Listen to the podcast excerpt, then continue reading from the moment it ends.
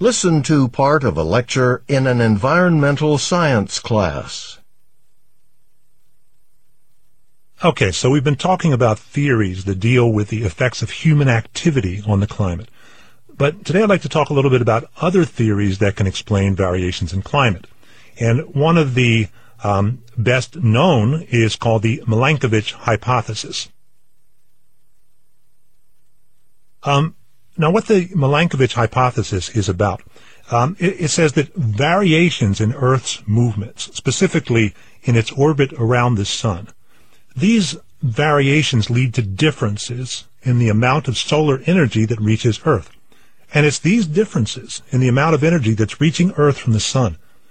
It's what causes variations in Earth's climate.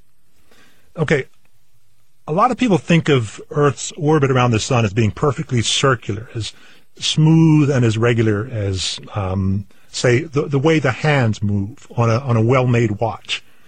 But it, it just doesn't work that way. You're probably aware that the Earth's orbit around the sun, it's not shaped like a perfect circle. It's, it's more of an oval. It's elliptical. But the shape of this orbit isn't consistent. It varies over time, over a period of about 100,000 years. Sometimes it's a little more circular, sometimes it's more elliptical. And when Earth's orbit is more elliptical, Earth is actually closer to the Sun during part of the year, which makes Earth, and in particular the Northern Hemisphere, warmer. And why is that important? Well, because most of the planet's glaciers are in the Northern Hemisphere. And if it gets too warm, then glaciers will stop forming, and we already talked about how that affects Earth's overall temperature. The second movement involved in the hypothesis has to do with axial tilt, the tilt of Earth's axis, that imaginary pole that runs through the center of the Earth.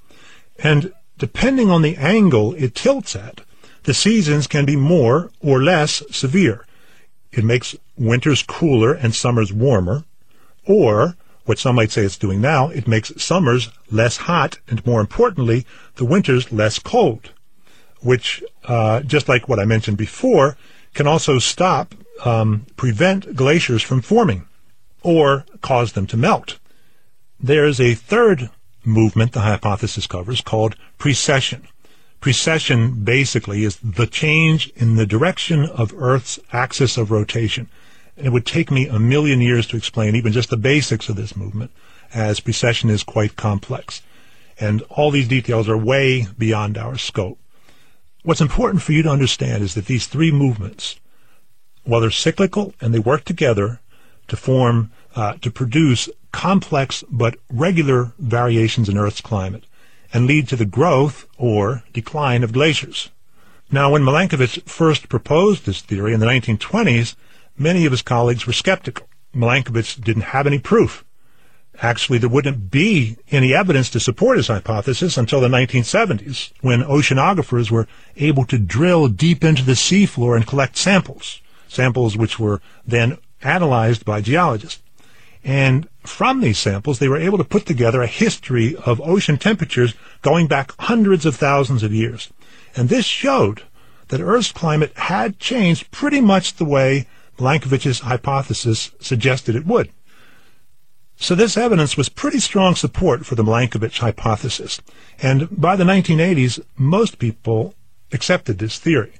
Um, however, in the late 1980s, some scientists were exploring Devil's Hole, which is uh, basically an extensive water-filled cave far from the ocean in uh, Nevada in the western United States over millions of years, groundwater left deposits of a mineral called calcite on the rock within Devil's Hole.